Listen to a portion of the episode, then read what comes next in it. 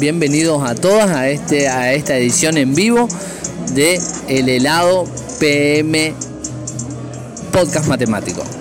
Hoy estamos acá en vivo en la feria, en la cuarta edición de la Feria Expo Infanto Juvenil y estamos intentando hacer un capítulo en vivo. Después de varias pruebas, ahora estamos intentando hablar sobre una nota publicada el 23 de diciembre en, la, en el diario La Nación eh, que escribe Diego Golenbeck famoso divulgador científico, y que su título es La utilidad del conocimiento inútil. Para eso nos vamos a basar en una idea de creatividad de un libro de Edward de Bono que se llama Los seis sombreros para pensar. Cada uno de los integrantes de, este, de esta mesa, iba a decir, pero de esta alfombra donde estamos grabando esto, eh, va a ponerse en la postura de una, de una manera de pensar. El sombrero blanco nos va a hablar de información, el, el sombrero rojo nos va a hablar de su intuición y de los sentimientos que le provoca alguna situación. El sombrero negro nos va, a hablar de los juicios, del análisis crítico y de lo negativo que puede tener un proyecto. El sombrero amarillo nos puede, nos va a contar las, las partes positivas. El sombrero verde nos va a hablar de la creatividad y yo que voy a tener el sombrero azul voy a hablar sobre eh, sobre cómo mediar todo esto y cómo poder llegar a una conclusión a partir de que lo que digan cada uno de ellos. Entonces, le presento rápidamente, estamos con Tomás, con Florencia, con Valentina, con Valentina y con Matías. Bien, haciendo un pequeño resumen de lo que dice la nota, que después vamos a compartir el link, está en la, en la página de la revista La Nación. La nota se llama la, utilidad del conocimiento inútil. Nos cuenta en pocas palabras con un par de anécdotas que a veces todo el tiempo estamos queriendo estudiar para algún fin en especial, queremos estudiar para, para, para lograr algún objetivo en particular. Y nos cuenta que eh, en una persona, Abraham Flexer, que fue el primer director del Instituto de Estudios Avanzados de la Universidad de Princeton, eh, nos mostró que al relacionar a, un grupo de personas donde piensen profundamente y sin alguna aplicación práctica, eh, lograron objetivos importantes. En esa, en esas universidades estuvo alguien así como Albert Einstein, estuvo como Niel Bohr y un montón de estas personas que realmente cambiaron el mundo. ¿Alguno de los sombreros quiere empezar en particular?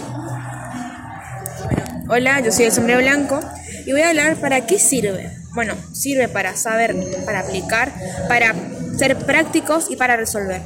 Eh, se habló, hubo muchas cosas importantes que fue creado por el señor Flex, que fue la universidad de la creación del Instituto eh, de Estudios Avanzados que se hizo en la eh, que es en Estados Unidos y fue su primer fue el primer director como dije Abraham Flex Flexner y eh, hizo cosas muy importantes eh, como eh, el GPS, chip de, computación y la energía nuclear. Bueno, todo esto surgió de la, de la idea de lo inútil, o sea, ¿me comprendo? Sí, de la idea básicamente de, de juntarle a personas que empiecen a pensar en ciencia específicamente, pero no en en ciencia específicamente y no en, en, algún fin en particular. Simplemente en ciencia por ciencia. Nos pasa mucho eso en las matemáticas.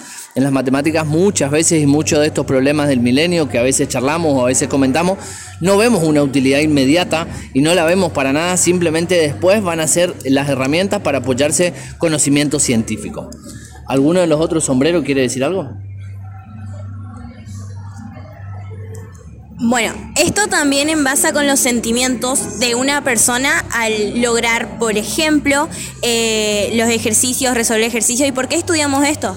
No solo lo estudiamos, no solo lo estudiamos eh, por, por, aprender, también tenés que sentirte bien, por eso eh, lo seguís haciendo al sentirte placentero con lo que lograste. Y que todo eso tiene que tener un sentimiento en común. Claro, por supuesto, y también tenemos mucho eh, sentimiento cuando nos mucho sentimiento tenemos cuando no podemos resolver un ejercicio. Nos sentimos, nos sentimos frustrados y miramos al de al lado que sí puede y nosotros decimos, bueno, a nosotros no nos da la cabeza, pero no es así. Al, a lo positivo y también como lo negativo. Siempre hay sentimiento.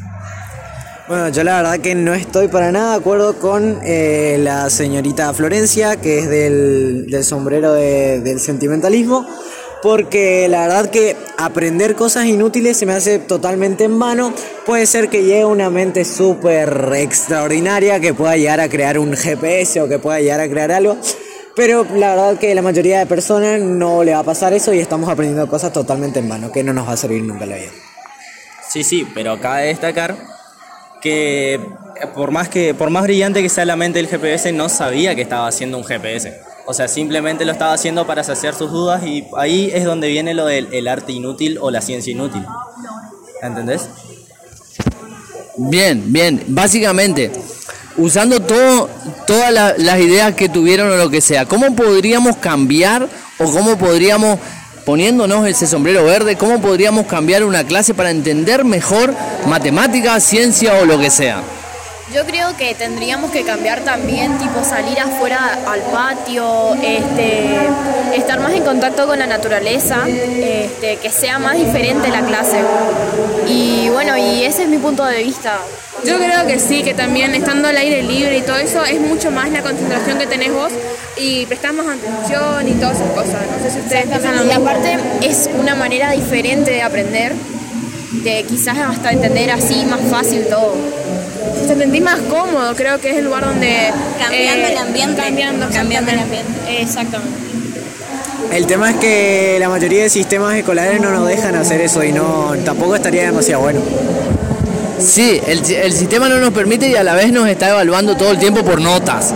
Nos está evaluando por notas. Así que esas notas a veces no podemos decir vamos a hacerlo inútil porque tengo que tomar un examen al final de la clase y apoyo lo que dice Tomás, lo que dice el sombrero negro y me encanta la idea del sombrero verde que podamos estar más en la calle. Eh, lo que escuchan alrededor es la feria que sigue en funcionamiento, que se, se está alargando una lluvia. Así que vamos llegando a una conclusión. Así que bueno, una opinión más de cada uno. Bueno, en cuanto a lo de las notas, o sea, pero me parece bien plantear como, no sé, al, al gobierno directamente, porque el gobierno tiene mucho que ver con la, con la educación, plantearle esto de, de- la idea del sombrero verde. O sea, creo que ¿por qué, no, ¿por qué no los evalúan a ustedes por una nota en el comportamiento de los chicos en la calle y por qué ustedes no nos evalúan a nosotros también? O sea, en la calle en el sentido de la dinámica y todo eso. El tema es que funcionó demasiado tiempo así, la verdad que no estaría tan bueno cambiar tan drásticamente un sistema y creo que estamos todos muy adaptados a este tema. Y pero ¿por qué no pegar un paso más adelante? ¿Por qué no cambiar un poquitito la rutina? Con eso, eso estamos haciendo con este podcast, intentando cambiar la rutina, intentando cambiar la forma de mirar las matemáticas. Y yo lo veo muy positivo del lado positivo y además nos sentimos todo bien, creo que fue eh, muy bueno. Yo creo que el negativo debería cambiar alguna de sus leyes. Bien, bien, hago un súper resumen de todo lo que dijimos. Me parece o nos parece después de haber leído esta nota que el sistema deberíamos cambiar. Eh, en el sombrero negro nos mostró una realidad de muchas personas que no pueden cambiar no pueden cambiar la forma de expresarse, la forma de dar una clase, la forma de, de estar estructurado en eso pero a la vez también sabemos que lentamente podemos ir cambiando. Ya una clase no es una estructura fija donde todos los alumnos están calladitos mirando, eh, mirando un pizarrón, sino que está un poquito más amplio y ya hay mucha más interacción. Con respecto al sombrero rojo, me parece espectacular que ojalá que ustedes sientan más pasión por resolver problemas matemáticos que por una foto o una imagen o algo que vemos por ahí que a veces es mucho más lindo. Voy a tocarle a uno de los matemáticos que estuvimos, hablando estos días, Cedric Villani. Cedric Villani decía que resolver un problema matemático como el que él resolvió era más placentero que un orgasmo, porque duraba muchísimo más tiempo.